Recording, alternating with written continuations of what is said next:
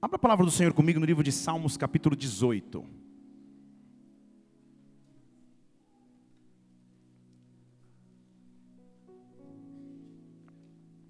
Aleluia. Salmo capítulo 18. A palavra do Senhor nos diz assim: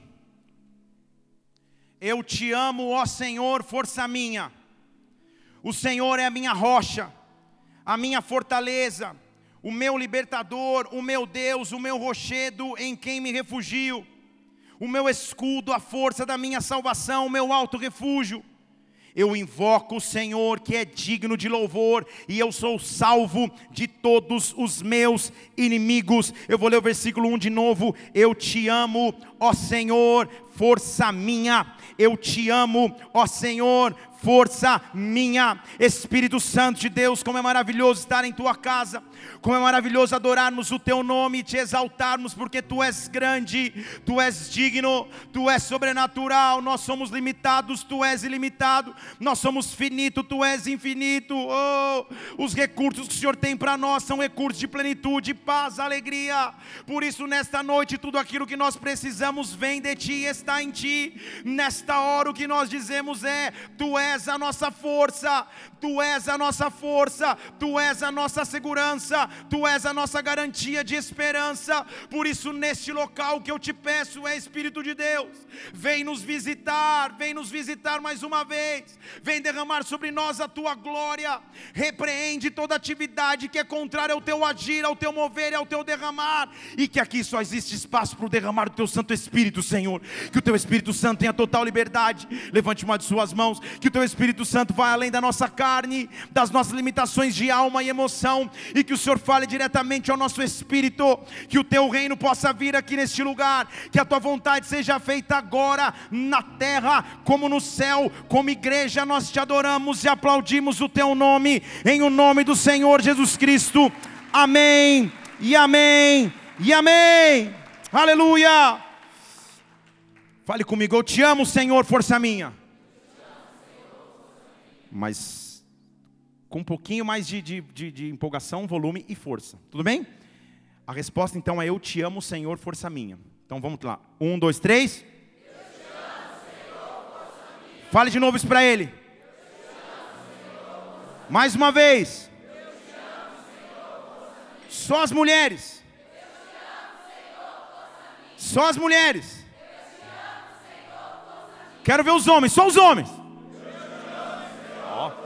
Vamos, exército, cadê os homens? Só os que amam Jesus Cristo. Só os que estão em santidade. Só os que estão em pecado. Não, estou brincando, tá? Eu te amo, Senhor, força minha. O salmista achou uma fonte para o seu amor, o próprio Senhor, mas este era o Senhor que o fortalecia, o trazia força. Força é um ingrediente principal ou que deveria vir de fábrica em todo ser humano. Ele é preponderante na nossa caminhada, porque ao sentirmos que estamos fortes no dia a dia, nós temos vigor, energia e ímpeto para prosseguir. Força, então, é o que todo ser humano precisa ter para encarar o amanhã. E o salmista está dizendo: Eu te amo, Senhor, força minha. Eu te amo, Senhor, minha força.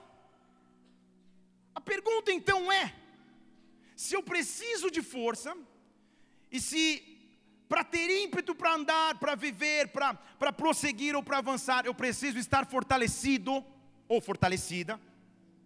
A pergunta então é: por que nem sempre é assim? Porque nem sempre a gente tem força.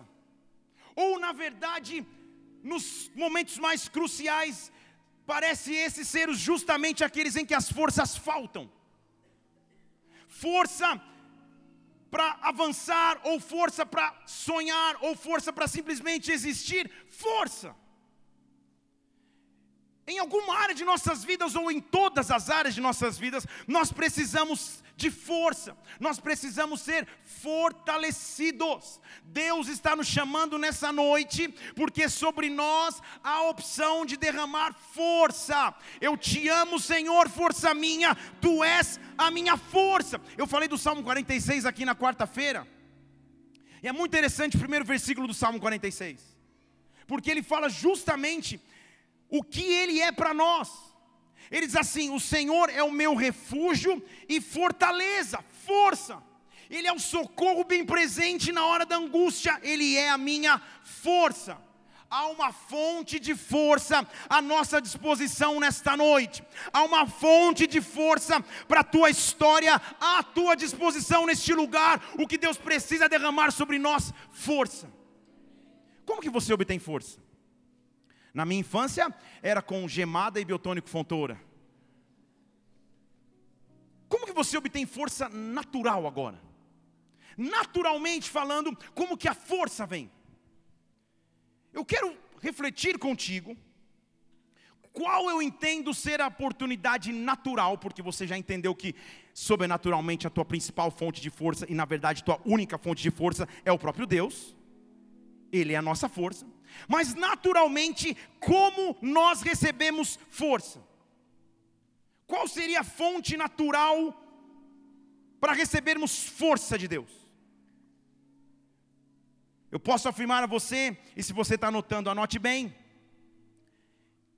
que para mim, ao curso de vida e de vida pastoral, eu creio que a maior fonte de força natural que um homem tem são os problemas.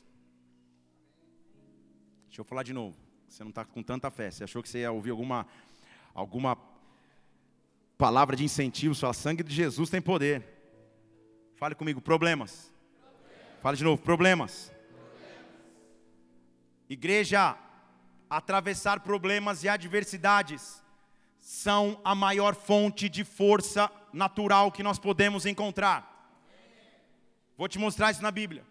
Quando um problema, uma adversidade, uma dificuldade chega em nossas vidas, ela não pede licença para chegar, ela simplesmente chega. Ela pode ser causada por mim mesmo, por terceiros que me influenciem. O fato é que de repente chega. Sabe aquela sensação que, que, de levar um soco na ponta do queixo, que eu espero que você nunca tenha tido também não, mas do boxeador que leva um, um, golpe na ponta do queixo e tudo fica girando, girando, girando, ele perde um pouco a direção, perde um pouco o senso de sentido, perde um pouco o senso de existência.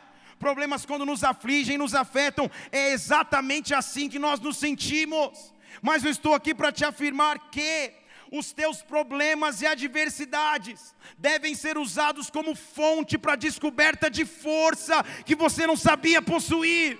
A adversidade que você enfrenta hoje, em outras palavras, será o maior canal de bênção para Deus derramar força.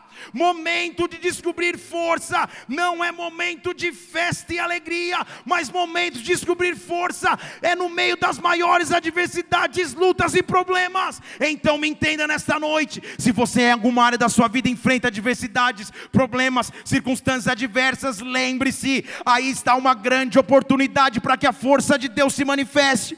Levante suas mãos nesse local. Deus vai te fortalecer hoje. O teu refúgio e fortaleza vai te visitar. O socorro bem presente na hora do problema. O socorro bem presente na hora da angústia. Ele vai te visitar. Eu quero que você abra os teus lábios agora e comece a falar com teu Deus. Simplesmente peça a Ele: Deus, me dá a tua força. Me dá a tua força. Eu te amo, Senhor, força minha. Eu te amo, Senhor, força minha. Eu te amo, Senhor, força minha. Há um canal aberto para que você receba a força de Deus, dê um brado a Ele, aplaudo aqui nesta casa e adore. Oh! Aleluia! Como que eu descobri isso? Inventei? Não. 2 Coríntios capítulo 12, versículo 7. O apóstolo Paulo está dizendo assim: ó, para que eu não ficasse me achando demais ou me exaltasse demais, Deus permitiu que eu tivesse um problema, um espinho na carne. A saber, um enviado de Satanás para me dar um tapa no rosto o tempo inteiro, para me esbofetear, para que eu não me exaltasse demais, e Senhor, Ele está dizendo, eu já pedi três vezes no versículo 8, Eu já pedi três vezes que o Senhor tirasse de mim e nada. Eu já pedi três vezes que acabasse a adversidade e nada. Eu já pedi 30 anos e nada. Eu já pedi 30 dias e nada. Senhor, Ele está dizendo. E ao invés de me responder com solução, sabe o que o Senhor me disse? Ele está ele tá dizendo para cada um de nós. Ele me disse: A minha graça te basta. Porque existe uma fonte de problema e essa fonte se chama fraqueza. Não sei o que estou dizendo, é a Bíblia. Ele diz assim: A minha graça te basta, porque o meu poder se aperfeiçoa na fraqueza. O meu poder se aperfeiçoa na fraqueza. Então, de boa vontade, não alegre, mas com ímpeto, com ânimo, eu vou me gloriar nas minhas fraquezas, para que no fim repouse sobre mim o poder de Cristo. A fraqueza que eu atravesso no presente é o canal para que Deus derrame o seu poder. A fraqueza que eu atravesso agora é o canal para que Ele manifeste a sua glória. Deus está aqui nessa noite para visitar a tua área adversa. Deus está aqui nessa noite para enfrentar os teus problemas juntamente contigo. Deus está aqui nessa noite porque conhece tuas áreas fracas mas Ele está aqui para te fortalecer. A maior fonte de força são as fraquezas. E você fala, estranho não? Paradoxal não? Porém sobrenatural. Quem esperaria que o apóstolo Paulo afirmasse que na fraqueza, ou no momento de fraqueza, justamente nesse momento ele encontraria fortaleza? Vai contrário à nossa linha de raciocínio humana, por isso há momentos em que nós não apenas vivemos racionalmente, mas vivemos pela fé, vivemos pelo Espírito. Então, se há alguma fraqueza presente em sua vida, se há alguma área de adversidade, se há alguma área que aperta o teu coração pela ausência de respostas ou pela ausência de intervenção em Deus, você está no caminho do aperfeiçoamento pelo poder. Você não está tão empolgado, daqui a pouco você vai ficar. Como reagir então às adversidades?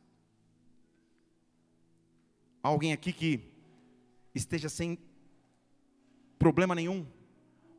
Ou atualmente agora não esteja atravessando nenhum problema, levante uma de suas mãos para a gente orar por você, para que Deus abra os seus olhos pela fé.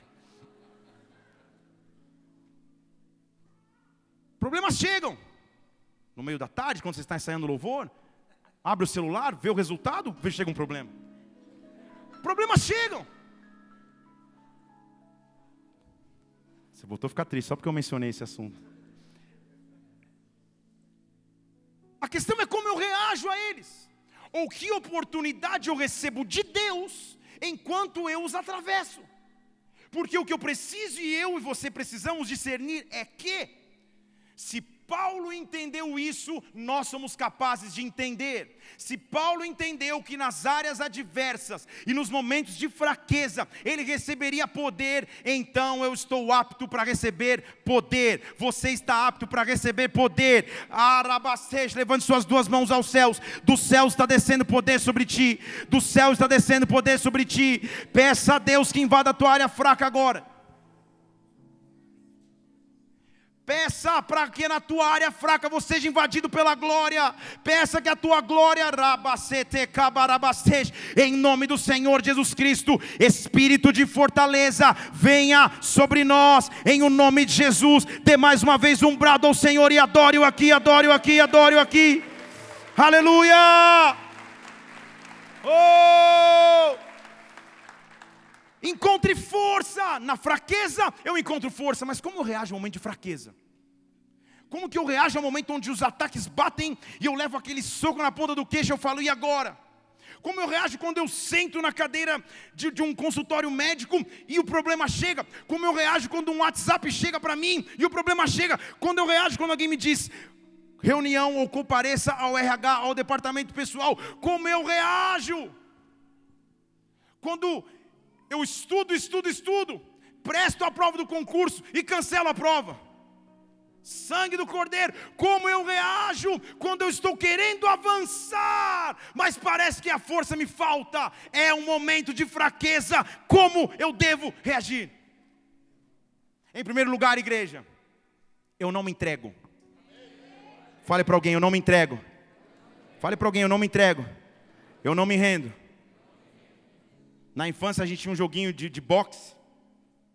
que quando o boxeador caía, quanto mais rápido você apertasse o botão A, enquanto o juiz estava contando, sabe, um, dois, ficava subindo uma barrinha assim, e a gente quase quebrava o, dedo, ficava com, com bolha no dedo, para tentar ressuscitar o boxeador. A gente ficava assim, eu e meu primo, e a gente tinha até uma manha, porque quando, quando eu cansava, a gente pausava, ele vinha, aí eu fazia exercício no dedo, daqui a pouco vinha de novo. Mesmo que aparentemente você esteja tombado, mesmo que aparentemente os golpes estejam demais, eu não me entrego para as circunstâncias, eu uso as circunstâncias para receber força do meu Deus, eu não me entrego em primeiro lugar fisicamente.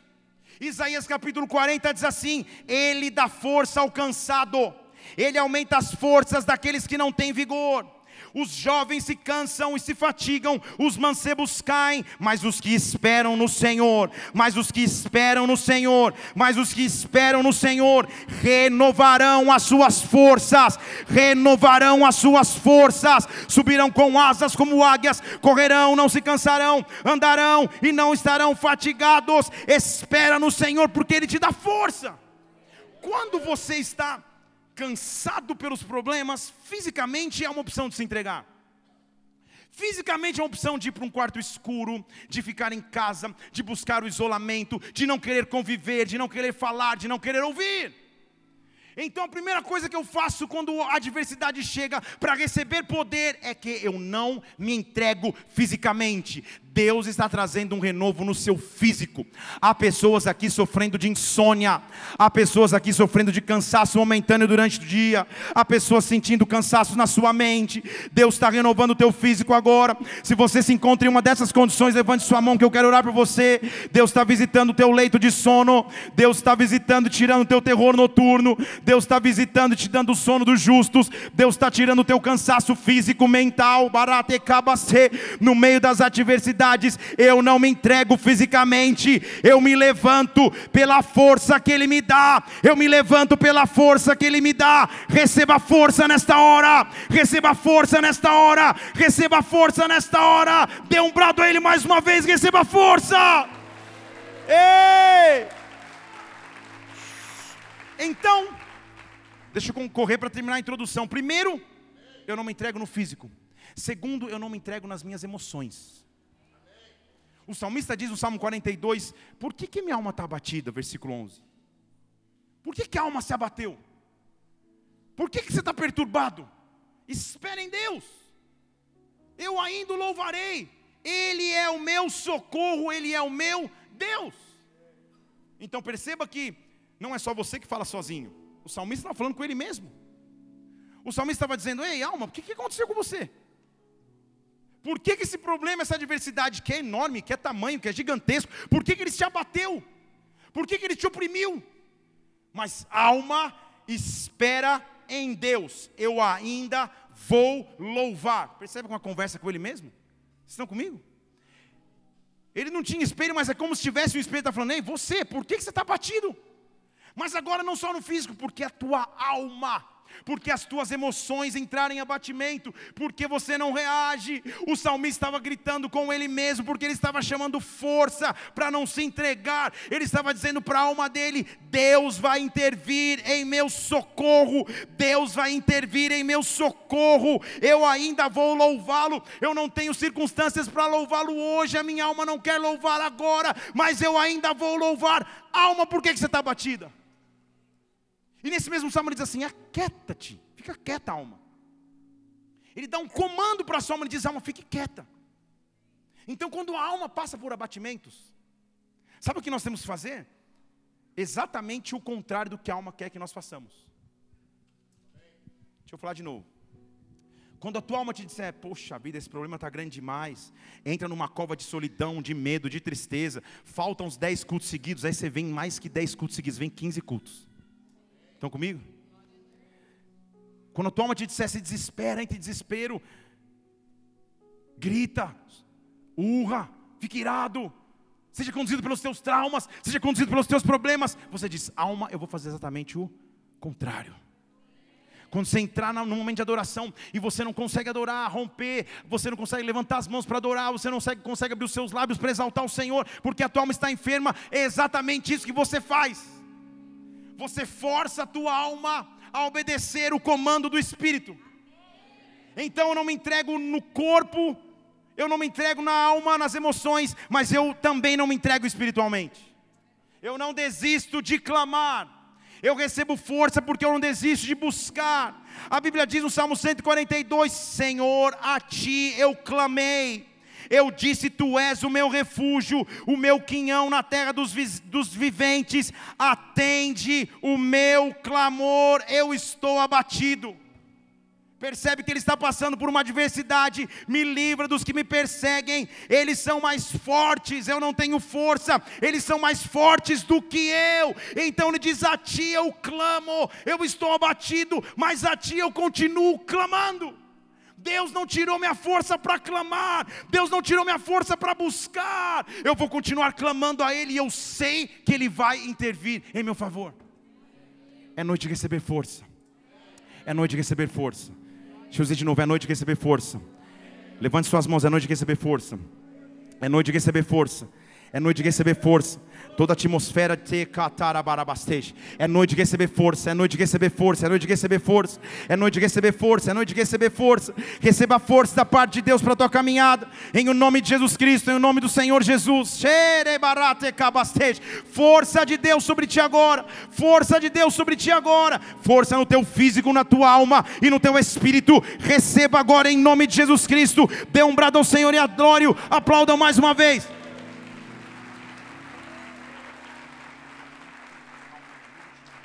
Aleluia! Então, quando eu passo por lutas, o que acontece comigo? Em primeiro lugar, eu amadureço. Passar por lutas e adversidades é uma enorme chance de amadurecer.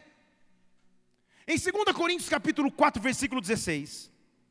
Estou terminando de introduzir a palavra.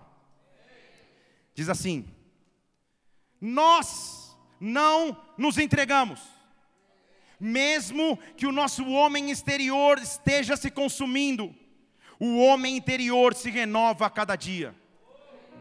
Esse é o versículo que eu vou ler na minha festa de aniversário. Mesmo que o homem exterior esteja se consumindo, o interior se renova a cada dia. O que ele está dizendo é: não é o que acontece fora de mim, mas é o que acontece no meu interior. Por isso que a Bíblia diz que do meu interior fluiriam rios do teu interior fluirão rios. Então ele diz: Eu não desfaleço, eu estou sendo renovado. Aí ele diz: Porque a nossa leve e momentânea tribulação. Deixa eu dizer uma coisa para você: quem está escrevendo isso é o apóstolo Paulo, um cara que apanhava, que levava pedrada, que levava chibatada, e ele está considerando tudo isso leve. Ele está dizendo: a nossa leve e momentânea tribulação está produzindo para nós abundante e eterno peso de glória. Sabe o que ele está dizendo? Eu estou adquirindo peso eu estou adquirindo massa, no original eu estou adquirindo maturidade. Os meus problemas estão me amadurecendo, os meus problemas estão me fortalecendo, as minhas fraquezas, por mais estranho que possa parecer, estão me dando força. Eu estou descobrindo uma força que eu não sabia existir. Esta fraqueza não vai acabar com a minha história, esse ataque não vai acabar com a minha vida, mas vai ser peso de glória sobre mim. Ele está me dando maturidade, ele está me dando experiência, eu estou amadurecendo. E porque Ele me faz amadurecer? Ele me faz amadurecer por dois sentidos. Primeiro, porque a maturidade aos olhos bíblicos é viver a situação pela segunda vez e reagir de maneira diferente. A primeira vez que você passa é difícil, na segunda vez você passa algo semelhante, você fala: Eu conheço o Deus que eu sirvo. Estão comigo? Mas maturidade aos olhos bíblicos também é ter experiência para ensinar a outros. Vocês estão aqui? Ter experiência para ensinar aos outros, aos outros. As experiências de vida que você tem As experiências que você está passando agora, elas servem para você amadurecer e para no tempo certo você conseguir ajudar outras pessoas, para no tempo certo você entrar em alguém que passou pelo teu desespero, que passou pela tua luta e dizer: "Eu sei o Deus que eu sirvo, eu sei o Deus que eu sirvo". Esta leve e momentânea tribulação está se transformando para mim como peso de glória, como peso de glória. Eu estou saindo dessa circunstância mais amadurecido, mais fortalecido, mais fortificado. Esta momentânea tribulação é leve, Deus está me dando da sua glória, Deus está me dando da sua força, Deus está me dando do seu poder. O apóstolo Paulo sabia disso, ele sabia o que era ser amadurecido. Porque em Filipenses capítulo 4, versículo 11, ele diz assim: Eu não estou dizendo isso por necessidade. Eu aprendi a me contentar em qualquer circunstância. Qualquer circunstância que eu estiver, eu aprendi a me contentar. Eu posso passar falta, eu também posso ter abundância eu aprendi a ser experimentado em todas as coisas. Está vendo aqui comigo? Então ele está dizendo: não é a circunstância externa que me define, abundância ou escassez, eu sou experimentado em tudo. Eu já tive fartura, já passei fome, já tive abundância, já passei necessidade. Eu posso todas as coisas naquele que me dá força. Eu posso todas as coisas naquele que me dá força. Eu posso todas as coisas naquele que me dá força. Então, primeiro, eu não me entrego. Segundo, eu amadureço. Estão vendo como os problemas fazem bem? Estão aqui? E em terceiro lugar, se eu não me entrego e amadureço, em terceiro lugar, eu aprendo a perseverar. Eu aprendo a perseverar. Problemas e adversidades surgem para serem uma chance de sermos resilientes, perseverantes de não entregarmos os pontos, mas de avançarmos. A Bíblia diz em Hebreus capítulo 10, versículo 35: Não jogue fora a sua confiança, porque nela você vai ter uma grande recompensa, porque você necessita perseverar, para que depois de haver feito a vontade de Deus, você alcance a promessa. Você necessita perseverar, para que depois de haver feito a vontade de Deus, você alcance a promessa porque ainda em pouco tempo aquele que há de vir virá e não tardará aquele que há de vir virá e não tardará, mas o meu justo viverá da fé. O meu justo viverá da fé. Se ele recuar, minha alma não tem prazer nele. Nós não somos daqueles que recuam, nós não somos daqueles que recuam, mas nós somos daqueles que creem para a conservação da alma. Deus está te dando perseverança. Eu não sou daqueles que recuam, sou daqueles que perseveram independente da adversidade que eu atravesse, eu persevero. Levante suas duas mãos aos céus. Levante suas duas mãos aos céus agora. Levante suas duas mãos aos céus. Oh! Há uma glória de Deus passando aqui. Segura um pouquinho. Avisa para ele, segura. Segura um pouquinho. Segura, não toca. Levante suas duas mãos aos céus. Oh! Há uma glória de Deus passando aqui nesse lugar. Ei! Eu vou construir.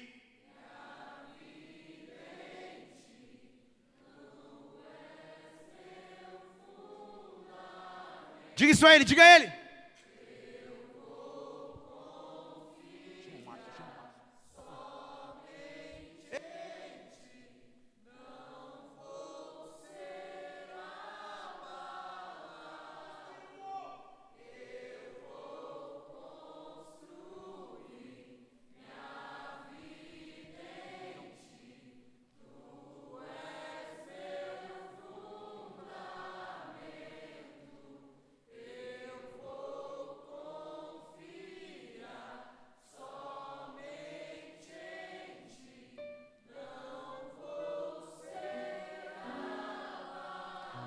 Diga ele santo. Santo és incomparável.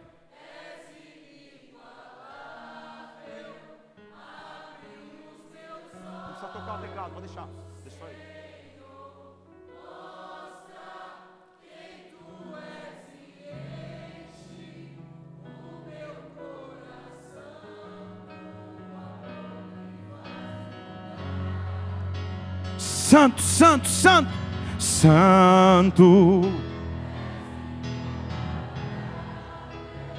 Adore, adore.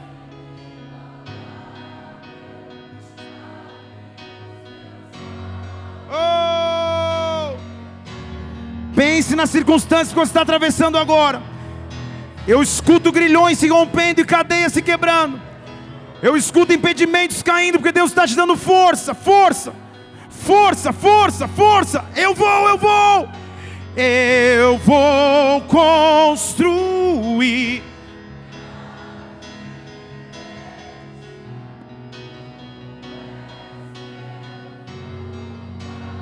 Shetarabarabarabase.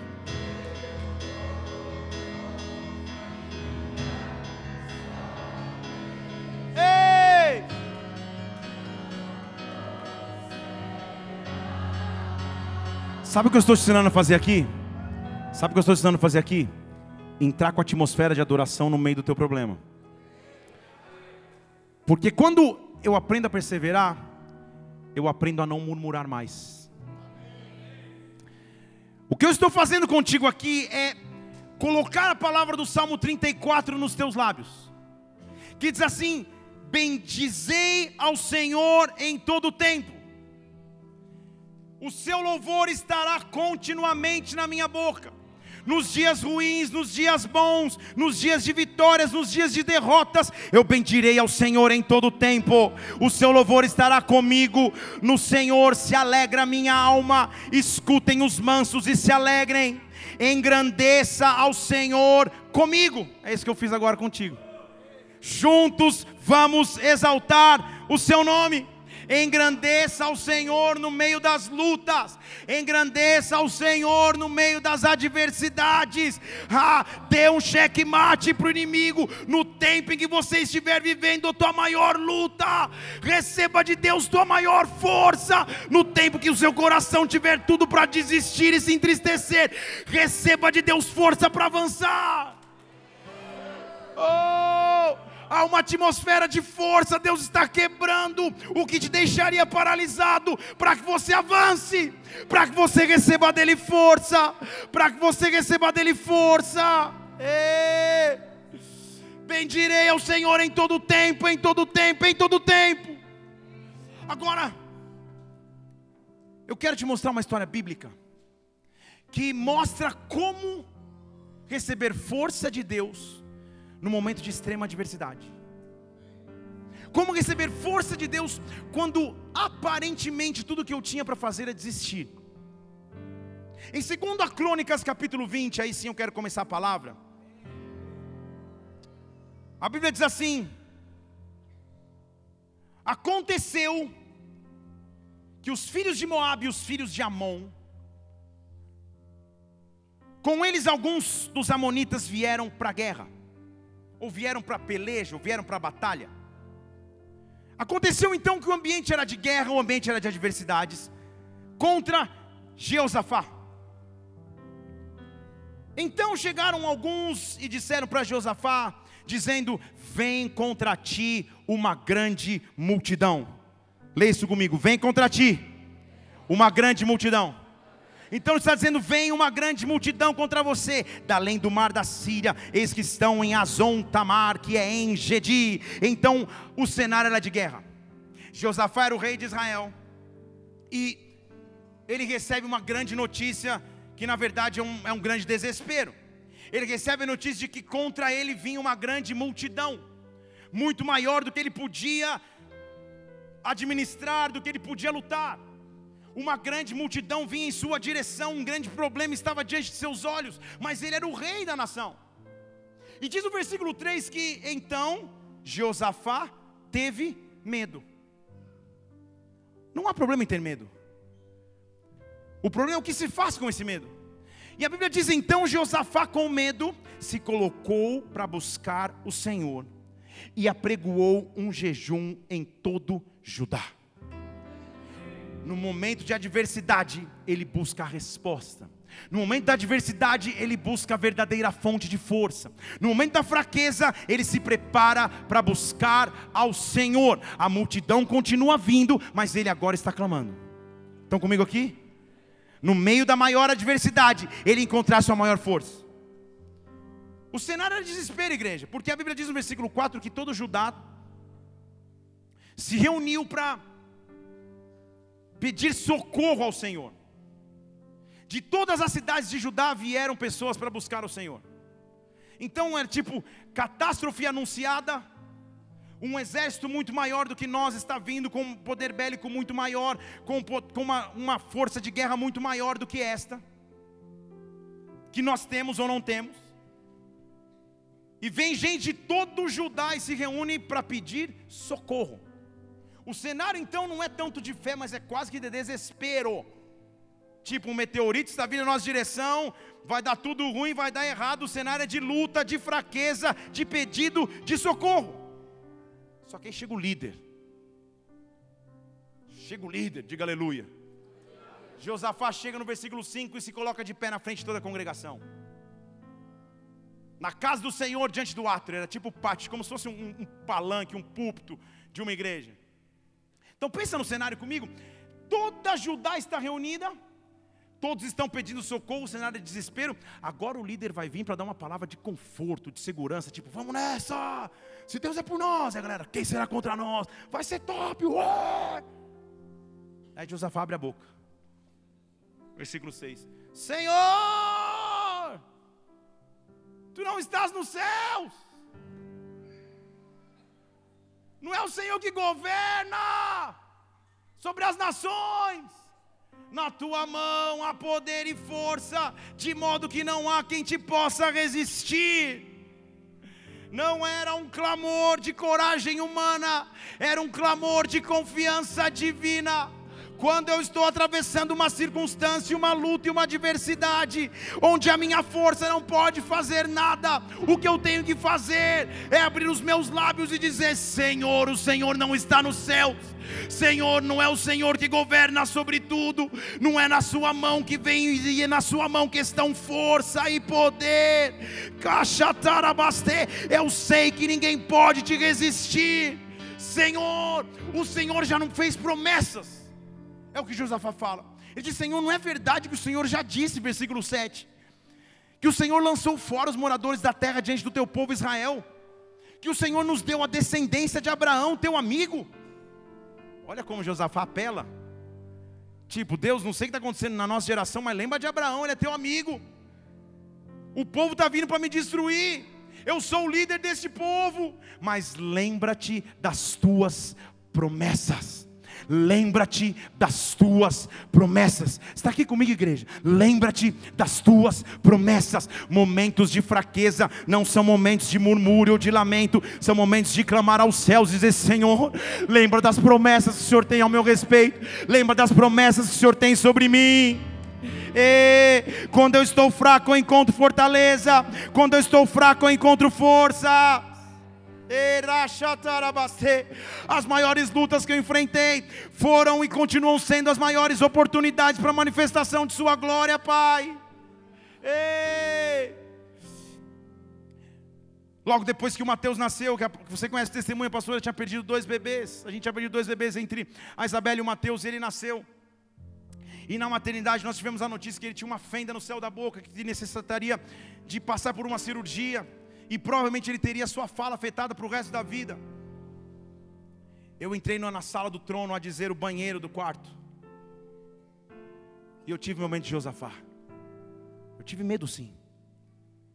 Mas eu me ajoelhei e gritei: Senhor! Em silêncio, porque eu estava no hospital.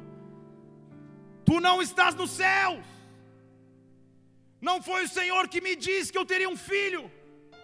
Não foi o Senhor que me disse que ele seria um pregador do Evangelho como ele terá sua fala afetada?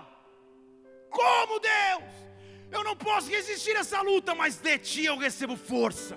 De ti eu recebo força. De ti eu recebo força. Sabe o que eu comecei a perceber? Era como se eu tivesse plugado num carregador.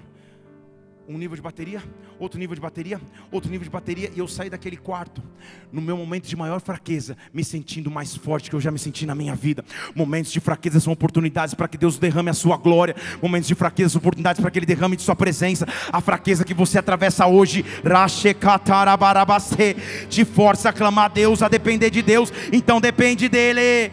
Ele controla a saúde dos teus filhos, Ele controla a tua vida financeira, Ele controla a tua carreira profissional, Ele controla teu casamento Senhor, tu não estás nos céus, eu sei que estás. O Senhor tem promessas, eu sei que tem. E aí Josafá diz qual é o cenário? Ele diz assim: Olha, os filhos de Amon de Moab, será que você não está vendo, Deus? Versículo 10. O Senhor não permitiu que eles passassem sobre Israel, mas eles estão a caminho. Versículo 11: Eles estão aqui e eles vão roubar a herança que o Senhor nos deu. Senhor, eu estou vivendo um problema eu estou vivendo uma adversidade. Senhor nosso Deus, versículo 12: será que o Senhor não vai agir contra nós?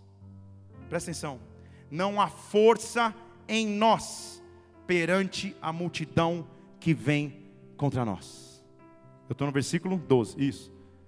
Em nós não há força para resistir à multidão que vem contra nós. Esse é o cenário de quem passa por dificuldades. Estão comigo? E esta frase seguinte é a frase de todo mundo que passa adversidades. Nós não sabemos o que fazer. Ele está dizendo aí, ó. Nós não sabemos o que fazer, mas os nossos olhos estão postos em Ti. Os nossos olhos estão postos em Ti. Levante suas mãos, os nossos olhos estão postos em Ti. Os nossos olhos estão postos em Ti. Pai, eu não sei o que fazer nessa circunstância. Há uma multidão vindo contra mim, há uma multidão mais forte do que eu, mas os meus olhos estão postos em Ti.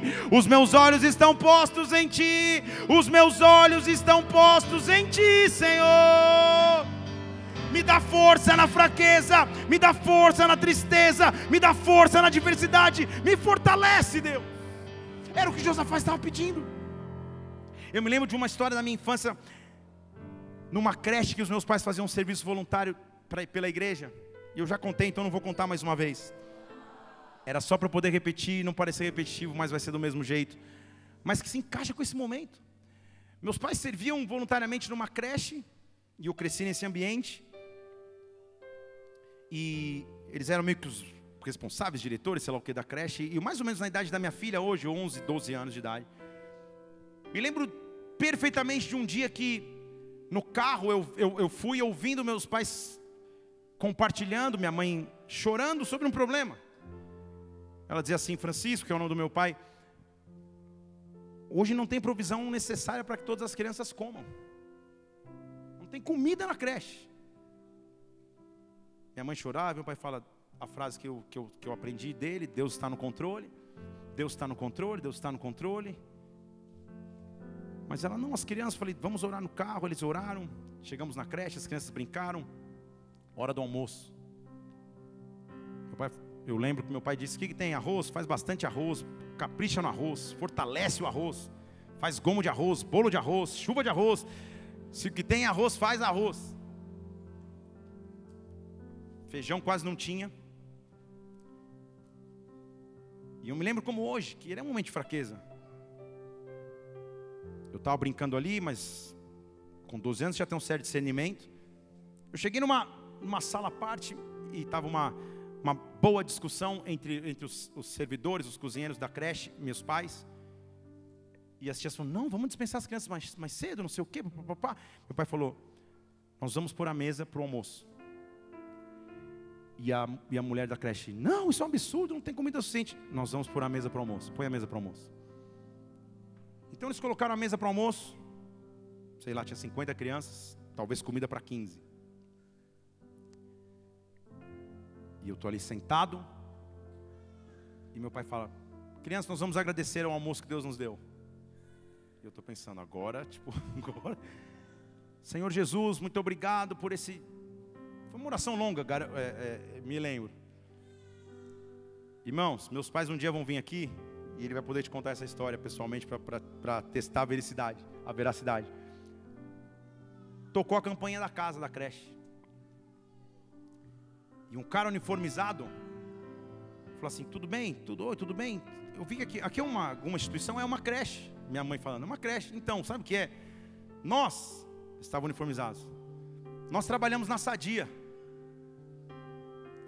E o nosso caminhão é um caminhão frigorífico. Mas o termostato quebrou aqui na porta.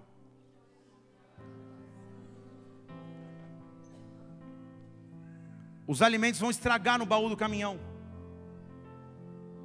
Entre jogar fora, porque os alimentos vão estragar, e doar para vocês, vocês aceitam. Vem comigo. Esse vocês aceitam, eu e meu pai a gente já estava dentro do caminhão frigorífico. Vocês aceitam. Vocês aceitam, gente, uma, um, pensa num caminhão baú cheio de caixa de hambúrguer, de nuggets. Pensa comigo. Fraquezas são oportunidades para que Deus manifeste o seu poder. Fraquezas são oportunidades para que Deus manifeste a sua glória. Fraquezas são oportunidades para que Deus manifeste seu poder. Para que Deus manifeste seu poder, eu estou dizendo que o poder de Deus vai se manifestar sobre ti, que o poder de Deus está entrando na tua história agora. Eu sinto neste lugar, Deus entrando em teu favor. Deus, eu não sei o que fazer. Era o clamor de Josafá, eu não sei o que fazer. Deus fala: confia, confia, confia, confia. Eu vejo muito na atmosfera desse lugar. Eu não sei o que fazer, eu não sei o que fazer. A multidão que vem contra mim é grande demais. O problema que eu enfrento é maior do que eu jamais imaginei. E Deus só te diz: continua com os teus olhos fixos em mim. Continua com os seus olhos fixos em mim. Porém, igreja, o cenário era desesperador.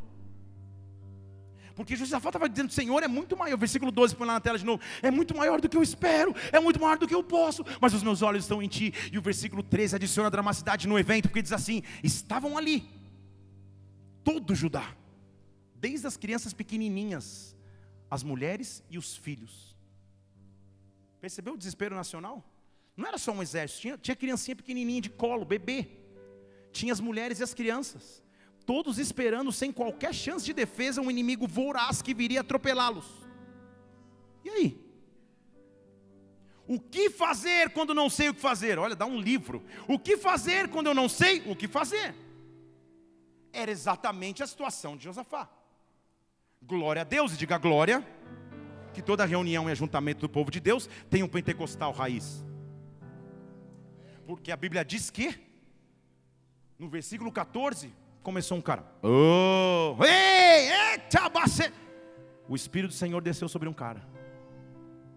E ele saiu sapateando, na linguagem de hoje. No meio da congregação, o Espírito do Senhor desceu sobre Jaziel, o filho de Zacarias, de Benaías, de Jeziel, de Matanias, de Asaf.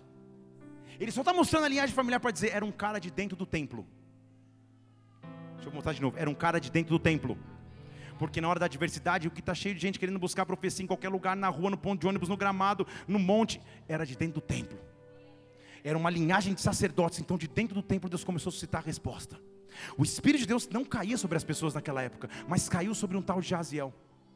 E Jaziel recebe o Espírito de Deus. Posso começar a pregar de verdade? Diga aleluia. Sabe o que Jaziel significa em hebraico? Contemple a provisão do Senhor. Deus não tem coincidência. Estão comigo? Na hora de maior luta, as criancinhas chorando, eu olhando para as crianças, para as famílias, o inimigo vindo, o Espírito de Deus vem e escolhe um cara na multidão. Ele cai no cara que chama, contemple, observe, eu vou prover. Observe, eu vou prover. Observe, eu vou fazer. Há um pai de família aqui preocupado, quase desesperado, porque não há mais provisão na tua casa. Mas Deus está te chamando nessa noite para dizer: confia na provisão do Senhor, contemple a provisão do teu Deus. Porque eu vou O Espírito Santo de Deus está aqui para dizer que a fraqueza te fortalece, que a fraqueza te fortalece Vem Espírito Santo, fala conosco nessa noite. Vem visitar famílias, vem visitar indivíduos, vem visitar homens, vem visitar mulheres. Vem com a tua glória sobre nós. Contemple a provisão do Senhor. Então, o cara é cheio do Espírito Santo. Entra no mistério e começa a profetizar. E ele diz assim: dai ouvidos, toda Judá, moradores de Jerusalém, você também, Josafá, não temais nem vos assusteis por causa dessa grande multidão, porque a batalha não é de vocês, mas é de Deus. A batalha não pertence a você, mas a batalha pertence ao Senhor. Esta é só uma oportunidade para que o nome dele seja exaltado e você seja fortalecido. A batalha pertence a mim. Não temo o tamanho da multidão. Amanhã vocês vão contra eles. Toma iniciativa da guerra, versículo 16. Eles estão subindo pela ladeira de Ziz. Vocês vão encontrá-los no vale, no, no deserto de Jeruel de um inimigo que você estava fugindo e se escondendo, vá correr atrás. E aí é o versículo que eu quero que você leve para a tua semana. Está preparado aí? Versículo 17. Nesta batalha você não vai ter que lutar. Tome posição. Fique parado e veja o livramento que o Senhor vos concederá e veja o livramento que o Senhor vos concederá. Não temas nem vos assusteis, vá ao encontro do teu inimigo, porque o Senhor está convosco, o Senhor está convosco. Levante suas duas mãos aos céus, toma a tua posição na batalha que você enfrenta, independente de qual área seja da sua vida, que essa batalha esteja presente. Toma posição agora, toma posição em fé agora, pela tua casa, pela tua família, pelos teus filhos, pelo teu próprio bem-estar. Toma posição agora, veja a salvação que o Senhor vai manifestar para você, ó oh, Brasília, ó oh, Brasília Ó oh, Brasil, veja a salvação do Senhor que chegou. Eu estou entrando com cura, com provisão, com paz, com alegria. Nesta batalha você não vai ter mais que lutar. Receba a força de Deus, dê um brado a Ele e adore-o aqui, adore-o.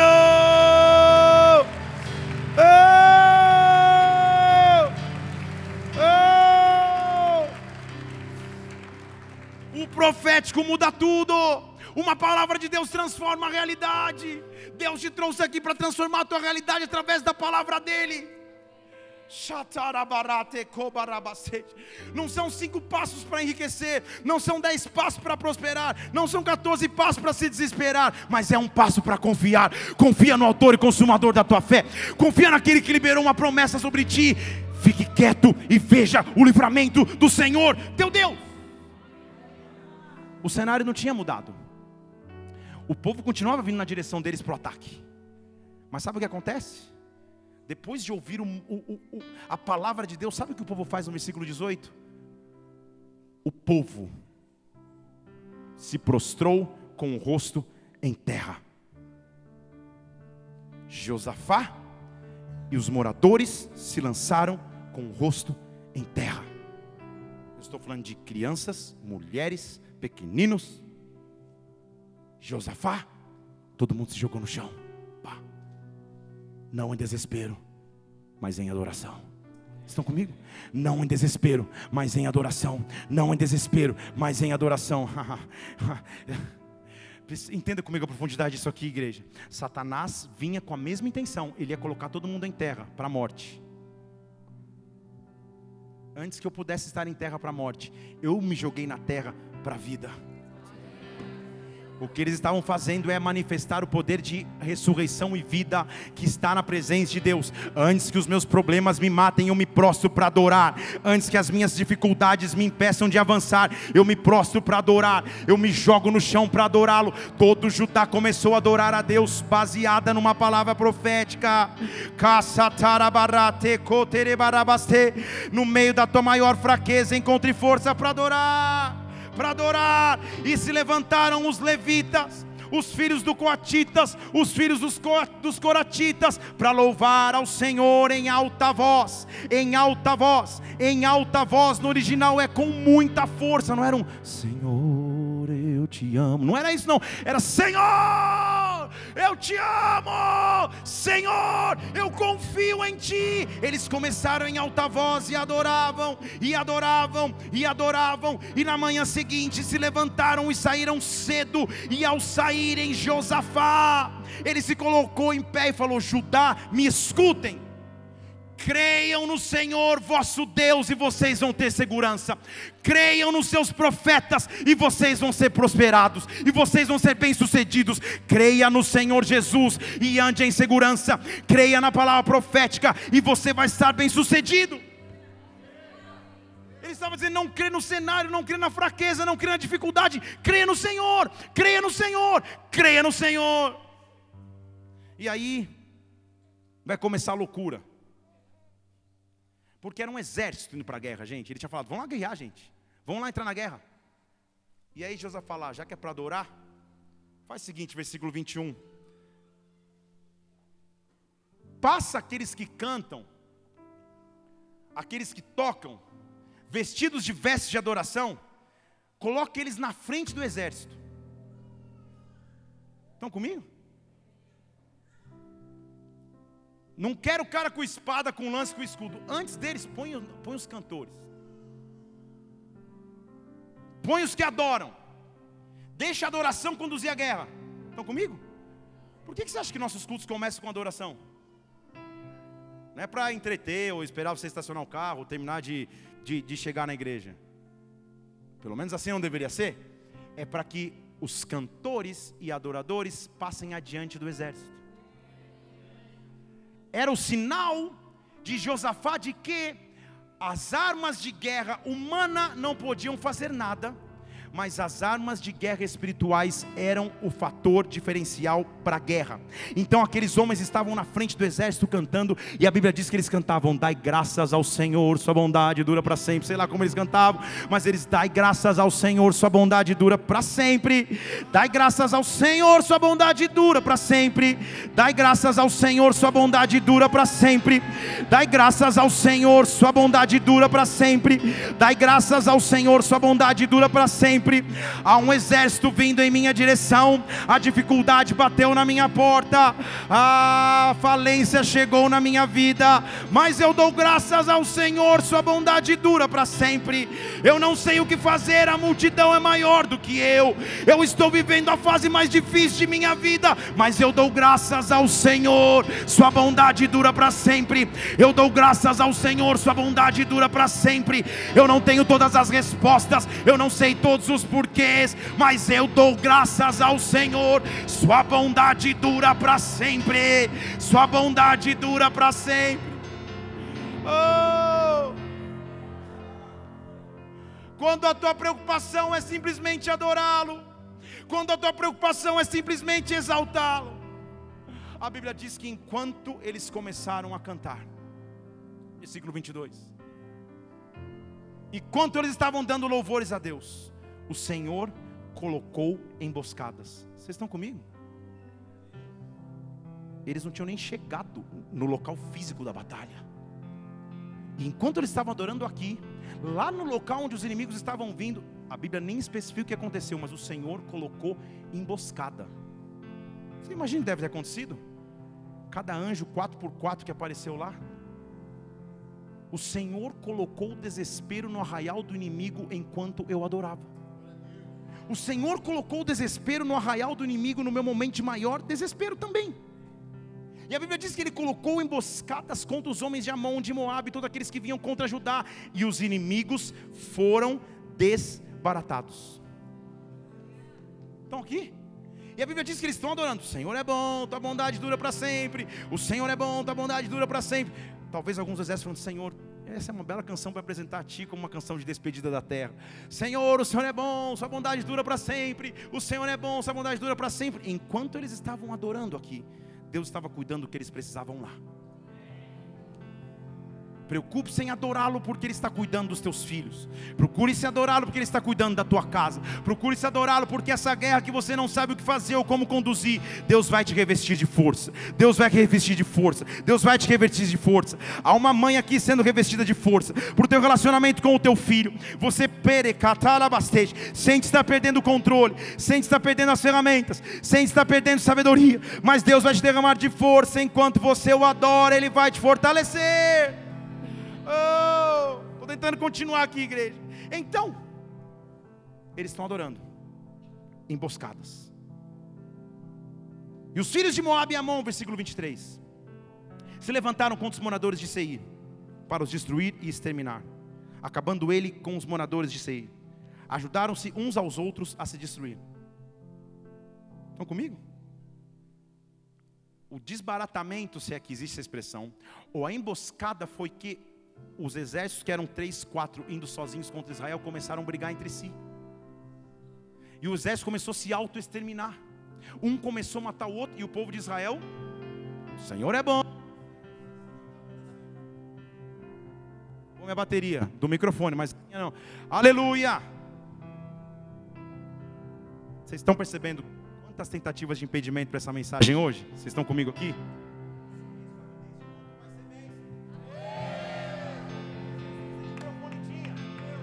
Aleluia, John. Jesus nem microfone tinha, a glória se manifestava. Quando ele decide manifestar o seu poder, nada impede nada impede. O inimigo não quer que você escute que há uma arma de guerra chamada adoração. Ele quer que você se prenda à preocupação. Ele quer que você se prenda às circunstâncias. Mas se preocupe em adorá-lo. Se preocupe em adorá-lo. Se preocupe em adorá-lo. Levante suas mãos. Se preocupe em adorá-lo. Se preocupe em adorá-lo. Enquanto eu estou adorando. Enquanto eu estou derramando a minha vida nele. Ele age por mim.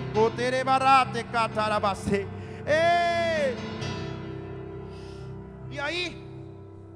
Foi? Nossa, está rápido, obrigado. E aí, um exército brigando contra o outro, o povo de Israel que não tinha condições para aquela luta só adorando, eles chegam pronto para a batalha. Quando eles chegam, ah, vamos guerrear, versículo 24. Quando eles chegam para lutar, olharam para aquela multidão e agora não tinha mais ninguém lá. Eram só mortos, deitados na terra. Ninguém tinha escapado. Sabe aquele amigo mais fraquinho que você tinha da, da, da turma? Que chegava na briga quando ele percebeu que a briga acabou? Ah, me segura senão pega alguém. Tipo, já acabou, cara. já foi. Já foi. Era mais ou menos isso. Cara, de um exército, de uma multidão gigantesca, que eu não sabia como fazer para lutar. Quando eu cheguei para a guerra, ué, quem guerreou? Vocês estão aqui? Quem guerreou? Quem guerreou? Quem guerreou? Eu te amo, Senhor, força minha. Eu te amo, Senhor, força minha. Eu te amo, Senhor, força minha. Eu te amo, Senhor, força minha. Eu te amo, Senhor, força minha. Ei! Só que não termina aqui. Começa aqui, na verdade. Aí Deus fala para Josafá, Josafá, faz o seguinte. Você precisa entender por que eu venci a guerra para você. Vai lá no meio do povo lá que está caído, lá que veio para te destruir, que se, se mataram sozinho aí, na confusão da guerra. Vai lá, dá uma, dá uma observada lá no meio do arraial deles, versículo 25. Josafá chegou e começou a pegar os despojos. E tinha tanto objeto de valor entre aquele exército que o povo não conseguia carregar.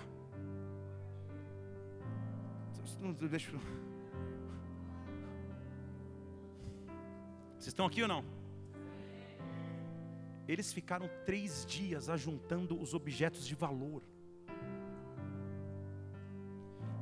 Sempre que a Bíblia fala de três, não dá para pregar sobre isso, mas eu vou pregar. Ela está nos falando do poder de ressurreição. O mesmo poder de ressurreição que fez os filhos se jogarem no chão antes deles serem jogados ao chão. Então o que ele estava dizendo é: lembra o inimigo que vinha para te destruir? Eu não vou só aniquilar com o inimigo, mas eu vou tirar das mãos do inimigo e vou colocar nas tuas mãos. Na verdade, Jesus estava dizendo, ou Deus estava dizendo para aquele povo: se vocês tivessem sido atenciosos, vocês teriam percebido que eu já tinha dado o spoiler. Porque lembra que, que a unção do Espírito Santo caiu sobre um homem chamado o Deus da provisão? Contemple. O Deus da provisão, contemple. A provisão não era a morte dos inimigos, a provisão é a riqueza que eu traria para Israel através da mão dos inimigos. Então, você não estava numa guerra você não estava num problema maior do que você. Eu poupei esforço para você, Judá. Porque se você tivesse que vir lá de Amon, carregando toda a riqueza, não dava. Então eu fiz eles carregarem para vocês. Eles só, eles só foram a transportadora. Eles só trouxeram a riqueza para as tuas mãos. Porque o controle sempre é meu. Crê nos seus profetas e você prospera. Deus está te derramando vida força. Deus está te derramando força no local de maior guerra. É tempo de força. Ei, é três dias pegando vaso de ouro, pote de não sei o que, roupa que a Bíblia diz que não dá mais para carregar. Ficaram três dias. Mulherada falando, nossa, olha esse aqui, da chutes, da arezo, não sei o que. Era uma confusão. Todo despojo da guerra, três dias carregando. E no quarto dia, alguém falou assim: gente, a gente precisa dar um nome para esse lugar aqui. Que vai ser o nome desse capítulo da tua história. Esse lugar precisa se chamar Vale de Beraca. Vamos nomear esse lugar, vamos batizar esse lugar. Ali vamos louvar ao Senhor. E até hoje, se você vai a Israel, há um local chamado Vale de Beraca. Você está dizendo amém, mas o que, que é Beraca? Beraca, em hebraico, é o vale da prosperidade, é o vale da bênção, é o vale do louvor ao Senhor mas principalmente a palavra beraca significa tratado de paz. Beraca significa dizer Deus me deu paz. Deus me deu paz. Deus me deu paz. Deus me deu paz. Deixa eu dizer aqui, você já é um beraca. Você não precisa nomear teu filho de beraca, não assim o faça. Se quiser, aleluia, pela, pela excentricidade, mas não faça. Você já é um tratado de paz porque a Bíblia diz: a paz que excede todo entendimento, que o mundo não pode receber, já está em vós e estará em vós para todo sempre. Eis que a minha beraca, a minha paz, eu vos dou no local de maior guerra, no local de maior fraqueza. Este será o local onde Deus vai derramar da sua bênção, da sua provisão e da sua paz. Parece que estou secado, mas sou guardado por ti. Só você que está em guerra, levante suas mãos. Se levanta do seu lugar e começa a adorá-lo. Começa a adorá-lo. Oh, parece. Parece. Parece que estou secado. Diga isso mais vezes. Oh, parece. Parece ser. Assim, assim que eu luto minhas guerras. Levante as mãos, adore. Eu luto minhas guerras. Deus está te dando força para lutar. Força para lutar. Guerras. Não tema essa grande multidão que está vindo em teu encontro.